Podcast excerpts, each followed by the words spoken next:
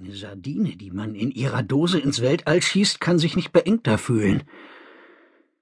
Natürlich war Roden bewusst, dass dieser Gedanke übertrieben war. Die Stardust, mit der sie vor anderthalb Jahren zum Mond geflogen waren, hatte ebenfalls alles andere als ein Geräumigkeitswunder dargestellt. Aber seitdem hatte er sich an Bord so vieler großer Raumschiffe aufgehalten, dass ihm die Inesai im Vergleich dazu winzig vorkam. Du solltest keine Ansprüche stellen, erklang eine Stimme in seinem Kopf. Rodanos Stimme.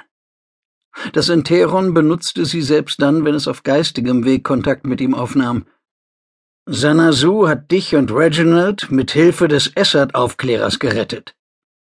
Hätte sie euch nicht mit dem Traktorstrahl an Bord gezogen, ihr wärt in Terania zurückgeblieben. Und immer noch in der Gewalt von Fürsorger Satrak, der längst die Geduld mit seinen verstockten Gefangenen verloren hätte, unterbrach Roden. Ich weiß. Er sah zu Boden, wo zu seinen Füßen unter der ungepolsterten Kunststoffschale, die ihm als Sitzgelegenheit diente, das Enteron kauerte. Oder lag. Oder schwebte.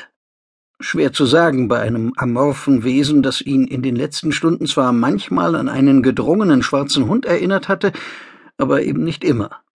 Gelegentlich hatte es sich trotz Schwerelosigkeit wie eine Pfütze über den Boden der Zentrale ausgebreitet, sich in eine kopfgroße Kugel verwandelt oder gar die Form von Rodanos Stock angenommen, mit dem es einen Tag zuvor verschmolzen war. Was das Enteron mit dem Gestaltwechsel bezweckte, war Roden nicht klar. Vielleicht wollte es in Übung bleiben. Oder es testete seine Fähigkeiten aus, Fähigkeiten, von denen Roden nicht wusste, wie weit sie reichten. Ich stelle keine Ansprüche. Wie kommst du darauf? Kannst du Gedanken lesen? Nur wenn du willentlich mit mir kommunizierst. Aber ich spüre deine Unruhe. Du fühlst dich unwohl. Roden ließ den Blick über den Rest der Besetzung gleiten. Die junge Ara Leile, eine Vertraute des Fürsorgers Satrak, die sie aus Gründen begleitete, die sich Roden auch jetzt noch einen Tag nach ihrer Flucht von der Erde nicht erschließen wollten. Die Puppe Sanasu in Jenny Whitmans Leib, die als eine von Kalypsos Geschöpfen versucht hatte, Roden am Mondflug zu hindern.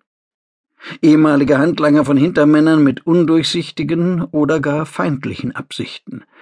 Eine nicht gerade vertrauenserweckende Crew, Glücklicherweise war mit Reginald Bull wenigstens ein Mensch an Bord, dem er blind vertrauen konnte.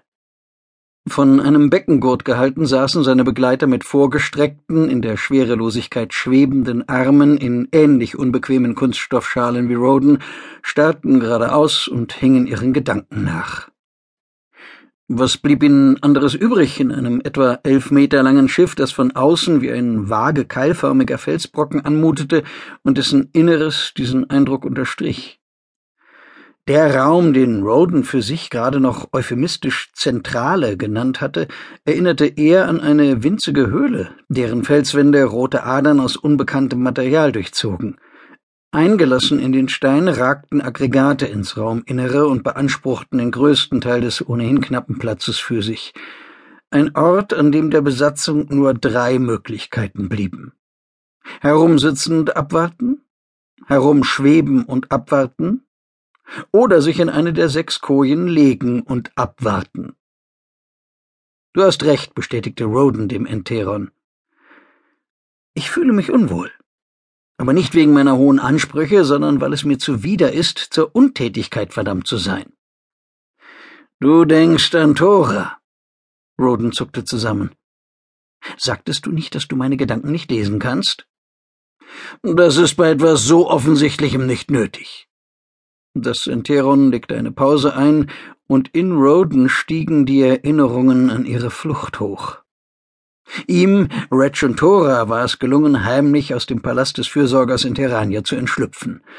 Doch am Ufer des Goschunsees war ihr Glück erschöpft gewesen. Die Wachen hatten sie bemerkt, das Feuer eröffnet.